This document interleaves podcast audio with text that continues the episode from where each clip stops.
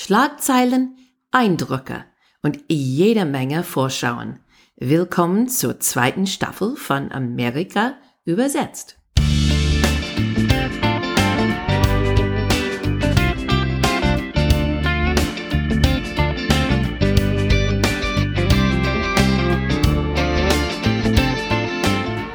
Hey guys, welcome to Amerika übersetzt. Ein Blick über den Teig zwei Amerikanerinnen. I'm Wendy Brown. And I'm Jennifer Bourguignon. Heute, 26. Januar, es ist Dienstag. Heute ist die allererste Folge von unserer neuen zweiten Saison bei Amerika übersetzt. Wie ihr vielleicht gerade gehört habt in der Trailer, ähm, wir wollen auf jeden Fall weitermachen. Unser erster Podcast war über der Wahlkampf von 2020. Der Wahl, wie wir wissen, ist vorbei. Joe Biden ist jetzt der neue Präsident von der Vereinigten Staaten und wir blicken jetzt nach vorne. Wir wollten mit unserer neuen Saison immer noch dabei bleiben bei politischen Themen, aber auch über gesellschaftliche Themen, kulturelle Themen ein bisschen mehr Hintergrund manchmal geben, also die Schlagzeilen, die ihr kennt und äh, vielleicht auch unsere Perspektive als zwei Amerikanerinnen, die blicken zurück nach unserer Heimat von hier in unsere adoptive Heimatstadt jetzt. Hamburg. Wir probieren das aus jetzt mit unserem neuen Format. Wir reden erstmal über die Schlagzeile vielleicht und dann machen ein Deep Dive äh, oder Tieftauchthemen. Ähm, ein paar Themen, wo wir ein bisschen äh, so tiefer reingehen und gucken. Und am Ende wollen wir einen Blick nach vorne schauen äh, in der Zukunft, was wir erwarten von die kommenden Wochen.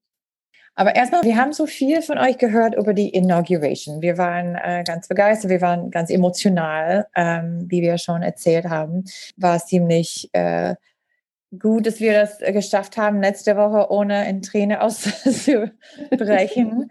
ich glaube, wir waren beide ziemlich überrascht, wie emotional wir waren. Aber wir haben auch viel ähm, von euch gehört und wollen ein bisschen darüber sprechen und über ein paar Fragen von euch reden.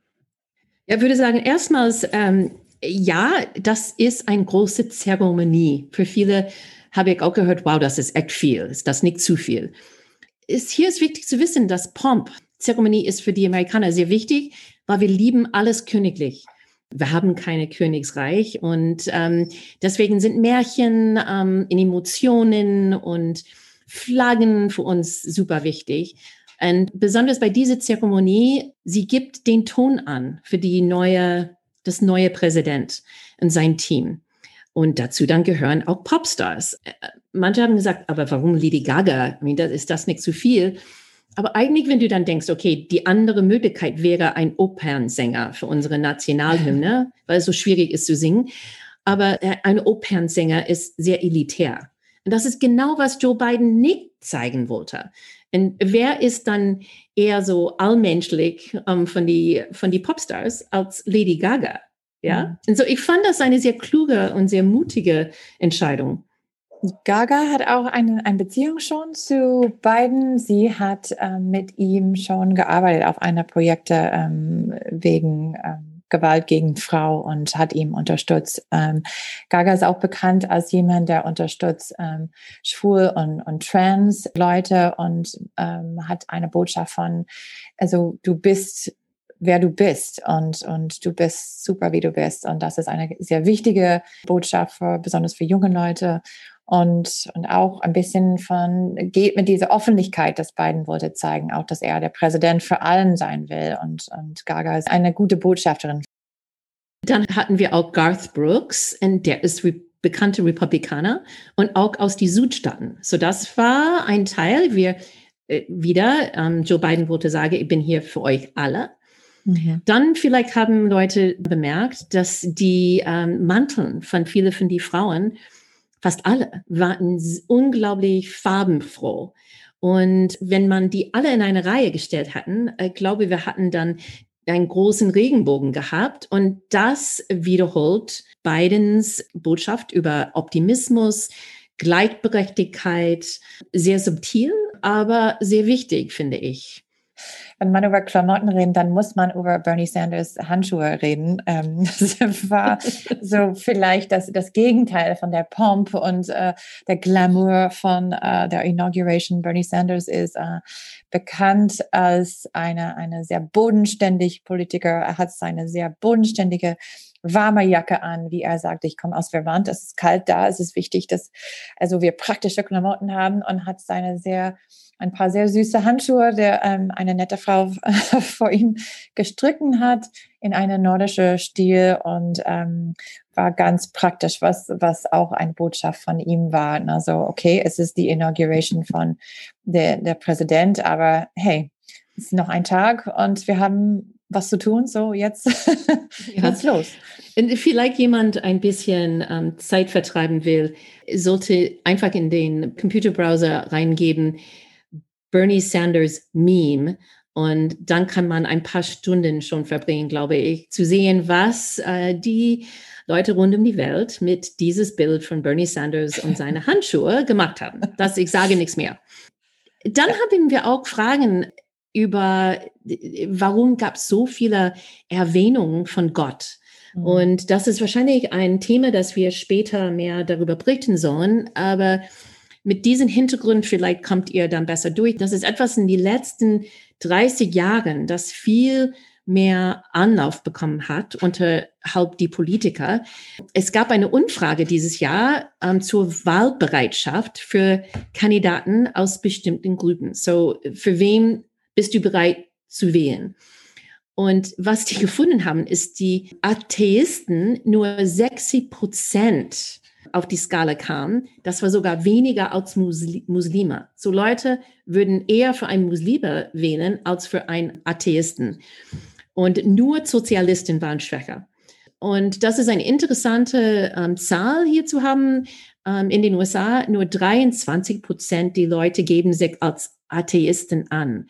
Die Politiker haben Religion als Werkzeug angenommen und das ist von dem amerikanischen Volk eher begrüßt. Und die finden das gut, wenn, ähm, wenn Politiker religiös sind, weil das bedeutet, so to speak, dass die gute Werte haben.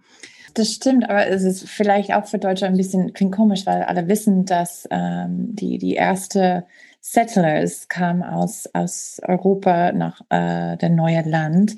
Wegen äh, religiöse Persecution, weil die wollten ähm, so weg von die Kirche und die wollten eine Trennung zwischen ähm, Regierung und die Kirche.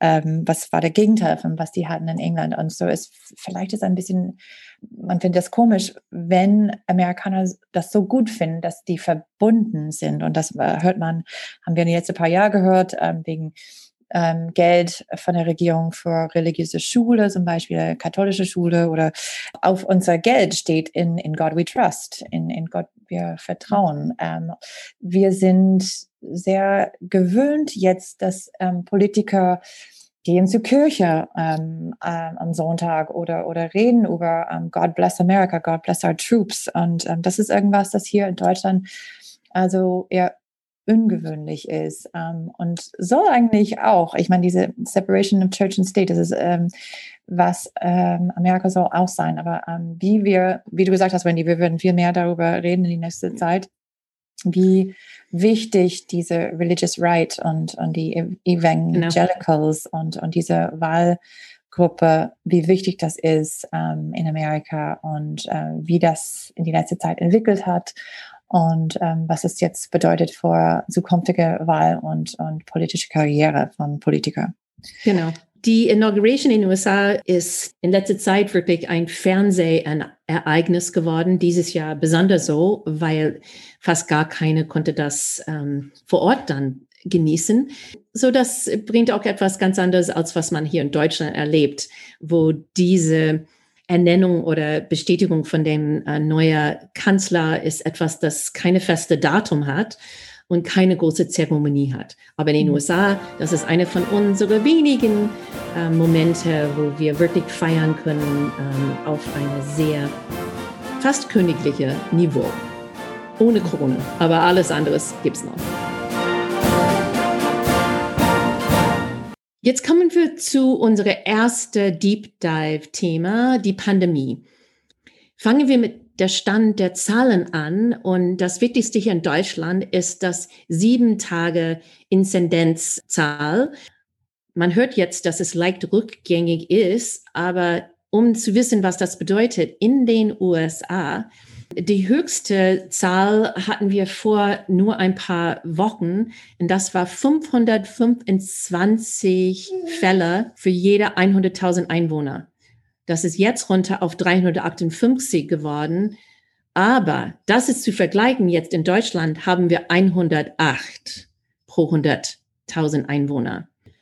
Und wenn man auf die Infektionsrate schaut, äh, wir haben in den USA eine 7,6 Prozent und eine Letalitätsrate von 1,66 Prozent.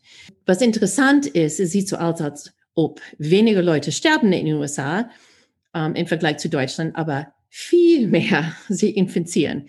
Wir werden sehen. Es kann sein, dass in den USA, dass ähm, wir brauchen einfach nur ein paar Wochen und dann ähm, steigt das Letalitätsrate auch wieder. Auch die Wirtschaft äh, wird komplett anders gemanagt. Das ist Bundesstaat zu Bundesstaat komplett unterschiedlich, wie sie sich entschieden haben, wie lange ein Lockdown gibt, ob gibt es überhaupt ein Lockdown und was das bedeutet. Aber von alle meine Freundinnen, ähm, Connecticut, Florida, Restaurants waren immer noch auf, Läden waren, hatten immer noch auf. Ja, ich bin immer überrascht, wenn ich zu sehen Bilder von den Staaten und vielleicht andere Deutsche auch, weil wir jetzt in diese ziemlich dolle Lockdown sind ich habe am Sonntagabend die Fußballspiele von meiner Heimatstadt Green Bay Packers geguckt und der, der Stadion, es war nicht voll, voll.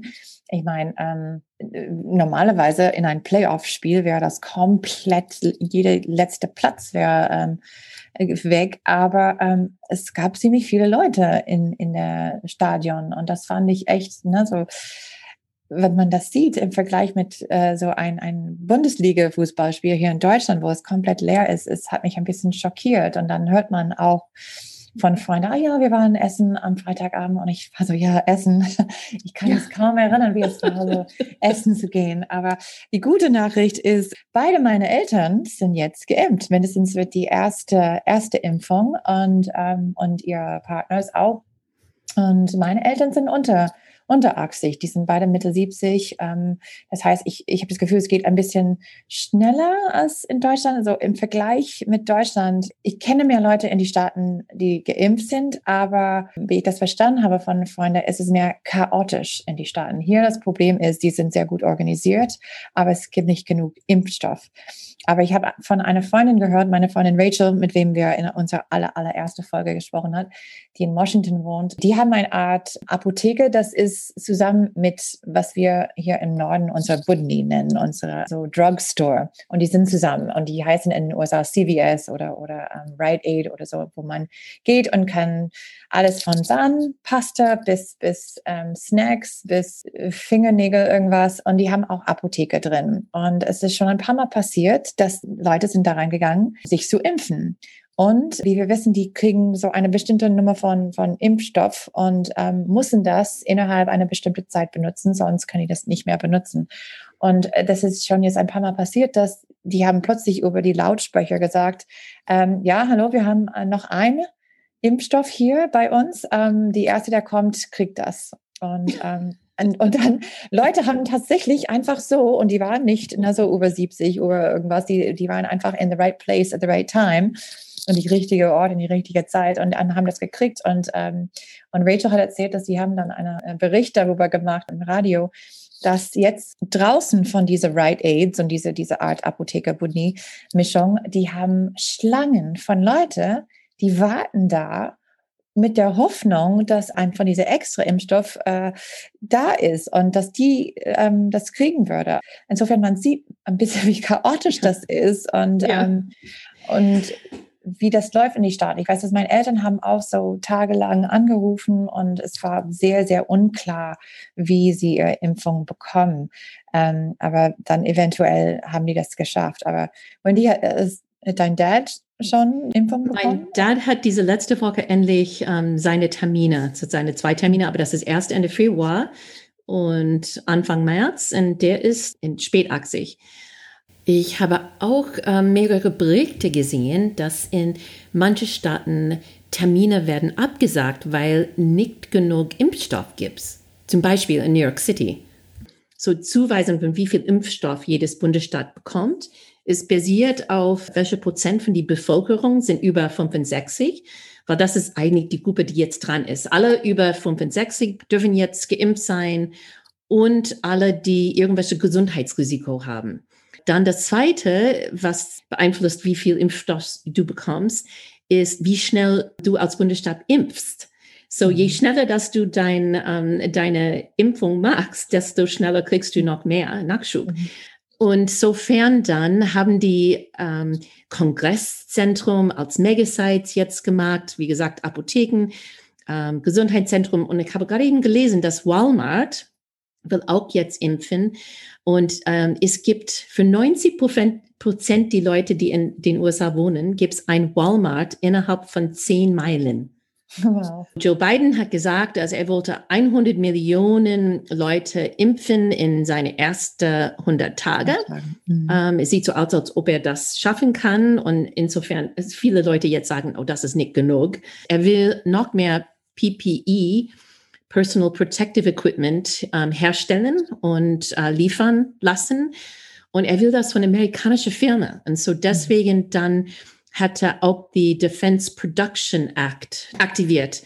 Biden will auch, er hat so große Pläne. Es ist auch ähm, schön zu sehen, jemand mit einem Plan. Ähm, ich glaube, Fauci hat in die letzten paar Tage schon ein paar Interviews gegeben und redet jetzt über den Unterschied zwischen, ähm, wie es ist, für Trump zu arbeiten und für Biden zu arbeiten und redet von einer Erleichterung und ähm, und sieht, man sieht auch in seiner Pressekonferenz, wie, wie, wie glücklich er aussieht. Er strahlt ein bisschen und sieht viel mehr relaxed aus. Ich glaube, das ist, das ist Tag und Nacht für ihn. So, Biden will auch ein 1,9 Milliarden Corona-Hilfspaket durchpressen.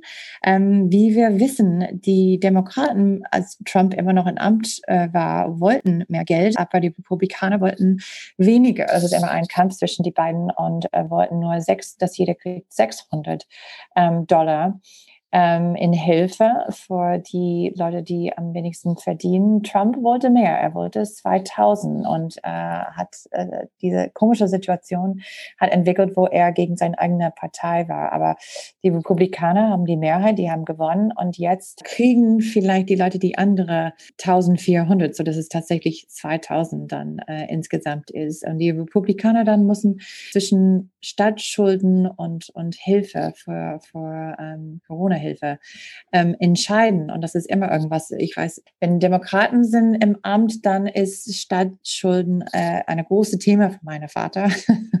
als Obama im Amt war, er konnte nicht glauben, wie viel Staatsschulden wir hatten. Und als es hoher gegangen ist mit Trump im Amt, habe ich kein Wort von ihm gehört über diese Thema.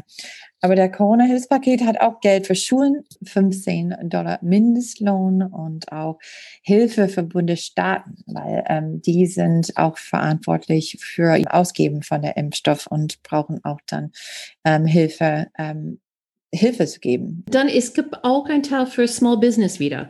So, das war sehr erfolgreich das erste Mal. Ähm, Geld für viele von diese super kleine Unternehmen, so wie meins. Ähm, und das heißt die PPP, the Paycheck Protection Plan.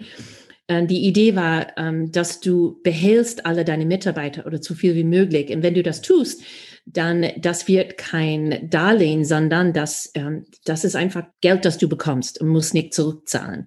Das erste Mal, dass die das gemacht haben unter Trump, ähm, es gab große Schlagzeilen, weil viele große Unternehmen ähm, haben irgendwie das, sind an das Geld gekommen zu großen Mengen. Und viele haben das Geld dann zurückgegeben, nicht alle. Aber dieses Mal, die sind viel strenger. Wer darf überhaupt an das Geld kommen? Wir haben Geld das erste Mal bekommen und wir haben gerade eben für unsere zweite Zuschuss auch gefragt. Wir werden sehen, ob wir das bekommen oder nicht.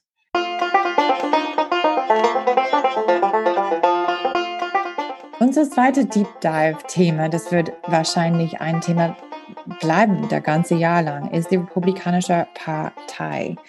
Die House hat diese Woche die Artikel of Impeachment äh, zum Senate geschickt. Und wie wir wissen, ähm, die Senate würde das Prozess anfangen am 8. Februar in zwei Wochen. Das gibt ein bisschen Zeit für Biden, sein Kabinett zusammenzustellen. Aber was das bedeutet. Ich meine, wir haben schon gesehen im Haus, es gab zehn Republikaner, die haben vor Impeachment gewählt. Und das ist nicht ohne Konsequenz jetzt. Diese Republikaner, ein von dem, Liz Cheney, Nummer drei ähm, von Haus Republikaner, hat jetzt viel Kritik in ihrer eigenen Heimatstadt in Wyoming. Viele Leute, die sagen, dass sie soll ähm, das Amt verlassen. Viele andere Leute, die sich verteidigen. Aber ich glaube, viel gucken jetzt von der Senat zu sehen, wie das jetzt spielt. Wie ist das jetzt für diese Republikaner, die haben für Impeachment gestimmt und was bedeutet das? Und dann überlegen, was die mit ihrer eigenen Entscheidung machen. Mitch McConnell, der jetzt im Minority, äh, der Minderheit äh, Leader ist, hat das Signal gegeben, dass er würde mitmachen oder er war mindestens nicht dagegen. Und jetzt äh, es ist es ein bisschen, ich würde sagen, foggier, ein bisschen unsicher, was, wo er steht. Wie wir wissen, die Republikaner sind ziemlich gespalten und es gibt die, die stehen dann gegen Trump und äh, wie Mitt Romney, der war die einzige Republikaner, der haben, der hat für Impeachment das erste Mal gewählt. Und dann gibt es viele andere wie Josh Hawley, wie Ted Cruz, die sind, ich würde sagen, Trump-Republikaner, die ähm, ähm, auf Englisch sagen wir, they're putting all their eggs in one basket. Haben wir das letzte Woche auch gesagt? Ähm, alle ihre Eier in einen Korb. ähm, und glauben, dass ähm, es lohnt es, treu zu Trump zu sein. Ja, interessant, dass du das sagst. Ich sehe auch zwei Fraktionen der Republikanischen Partei jetzt im Kongress. Der Trump-Fraktion und die Wirtschaftsfraktion. Ganz früh hat Trump sich schnell bei dem Geschäftsrepublikaner beliebt gemacht, als er die Unternehmenssteuern senkte und konservative Richter ernannte. Und in der Zwischenzeit versammelte Trump die Trump-Republikaner, indem er die US-Regierung dämonisierte. Aber als Trump die Coronavirus-Reaktion vermasselt hat und international an Ansehen verlor, begann die Wirtschaftsrepublikaner sich zu distanzieren. Die Trump-Republikaner währenddessen sahen Trumps Protesten gegen Wahlbetrug eine einfache Möglichkeit, ihre eigene Unterstützung für Trump und seine Anhänger zu signalisieren. Und jetzt die Trump-Republikaner im Kongress bleiben Anhänger von Trump. Die Wirtschaftsrepublikaner haben versucht, Positionen einzunehmen, die Demokratie und Vertrauen in den Wahlprozess unterstützen. Und eine Umfrage von ABC News, Washington Post, ähm, von 10. bis 13. Januar ergab, dass fast 70 Prozent der Amerikaner sagten, die Republikanische Partei sollte sich von Trump entfernen. Und dieses Impeachment wird die Senatoren zwingen, sich für eine Seite zu entscheiden. Aber das ist wahrscheinlich der Grund, warum viele darum kämpfen jetzt, dass der Prozess für verfassungswidrig erklärt wird. Also, wir werden sehen, was passiert als nächstes. Und als Trump auch seine Debüt als Nicht-Präsident auf die Weltbühne macht, Wendy, wir haben heute gesehen, dass er hat gerade ein, wie hat er das genannt? Office of the former Office of the former President, so das ja. Büro des ehemaligen Präsidenten. Das hat er eben einfach ausgedacht. Genau, was er damit tun würde, ist noch ein bisschen an, unklar. Aber wie wir wissen, er hat ziemlich viel Geld gesammelt seit der Wahl und Wahlbetrug zu, zu kämpfen, sagt er. Er hat heute auch seine allererste Stimme für einen Kandidat gegeben. Das ist seine ehemalige Pressesekretärin Sarah Huckabee Sanders. Sie stammt aus Arkansas, ist der Tochter von Mike Huckabee. Er war ein ehemaliger Gouverneur in, in Arkansas. Sie ist, die Familie ist ihm bekannt und beliebt. Wir würden diese Situation folgen mit Interesse, weil das ist das erste so Trump-Alumni, der jetzt sich kandidiert, aber auch ähm, zu gucken, zu sehen, was es bedeutet, die Unterstützung von Trump zu haben, wie das läuft ähm, und was es bedeutet für zukünftige Kandidaten und für die Office of the Former Präsident würden wir mit viel Interesse beobachten. Trump hat gesagt, dass sein Ziel ist, das Haus in den Senat für Republikaner im Jahr 2022 zurückzugewinnen. Was klar ist, ist, dass Trump nicht jetzt leise sein wird. Aber wir haben auch gesehen, unterhalb die Wähler keine große Unterschiede ist jetzt diese Polarisierung, das vorher war, gibt es immer noch. Und äh, die sind immer noch wütend, dass viele von den republikanischen Abgeordneten nicht mehr für Trump gekämpft haben. Mhm. Und wir haben aber viele Leute von seinem Kabinett und Weißen Hausmitarbeiter, die aber Kritik jetzt abgeben. Jetzt hören wir über persönliche Bedrohung und sowas, dass die darunter sie gelitten haben, ähm, wenn die nicht absolut hinter Trump gestanden sind. Und so ist es interessant zu sehen, gibt es wirklich, du bist entweder auf diese Seite oder der Seite meine Einschätzung ist, ist, dass die Trump-Seite gewinnen wird. Ich glaube, dass gibt es immer noch zu viel Markt, weil die Wähler immer noch da stehen. Mhm. Ähm, und dass die Leute, die versuchen, die Republikanische Partei zu befreien von Trump, wird nicht unbedingt passieren. Vielleicht müssen die dafür warten bis 24. Es wird schwierig, ne? Ich meine, guck mal, wir, wir, er hat schon gewonnen, Wendy. Wir reden immer noch über ihn, ne? So, er ist nicht mehr in Amt.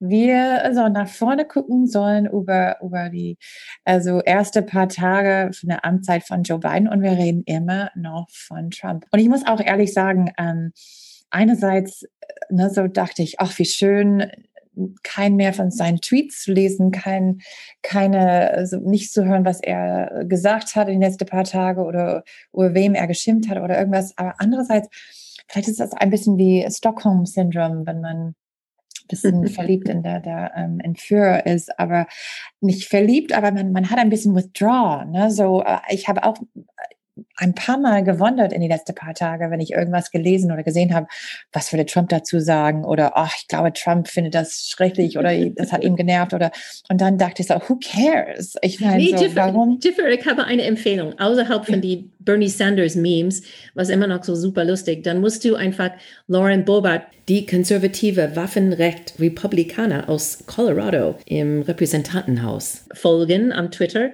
weil mhm. du könnt, sie redet genau wie Trump, wenn nicht schlimmer. Das ist vielleicht eine gute Idee, aber ich, ich, ich vermisse ihm nicht ähm, genug, okay, gut. was zu machen. Aber was ich, was ich empfehle, wenn man gut lachen will, ähm, Stichwort, äh, wer man folgen soll auf Twitter, ist Leslie Jones. Sie ist äh, Comiker, Comedian, ähm, war früher bei Saturday Night Live und sie guckte Nachrichten und dann kommentiert.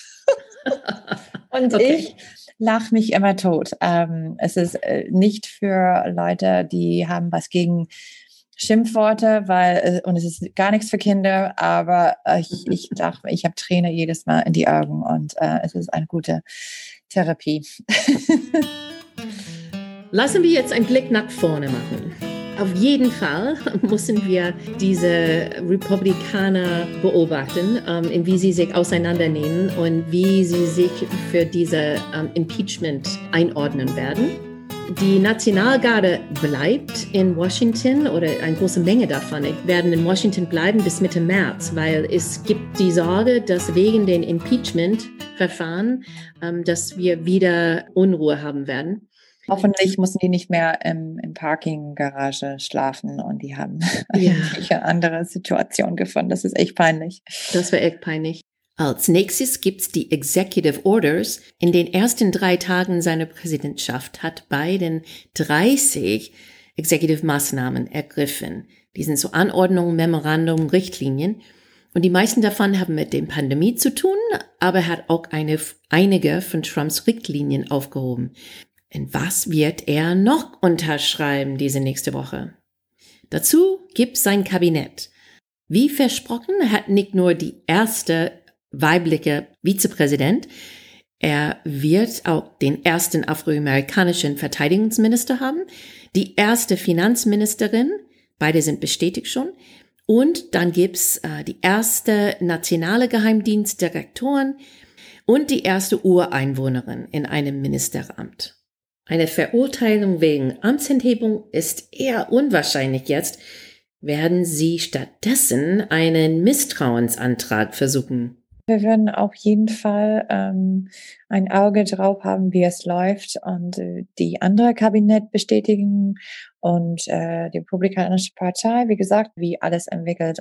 Ich würde auch sagen, ähm, auf diese Liste machen, wir müssen sehen, wie Bidens große Corona-Hilfspaket weitergeht. Und meine These ist, dass er wird überhaupt nicht 1,9 Milliarden ähm, Paket durchkriegen, aber der ist so hoch angefangen, so dass die eher konservative Demokraten vielleicht oder die Republikaner etwas wegnehmen können.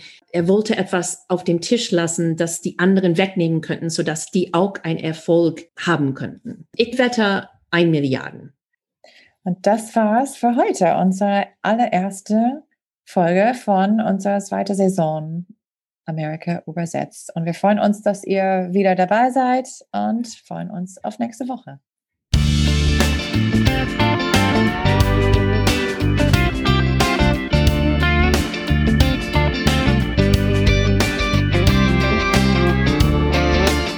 Amerika übersetzt ist ein Projekt von Wendy Brown und Jeffrey Bourignon. Original Musik von der sehr talentierten Reha Omayer. Danke, dass du mitgehört hast. Wenn es dir gefallen hat, bitte subscribe und deine Freunde erzählen. Du kannst eine Frage über unsere Facebook-Seite lassen. Und follow uns auf Twitter at America übersetzt. Danke und wir sehen uns nächste Woche. Tschüss.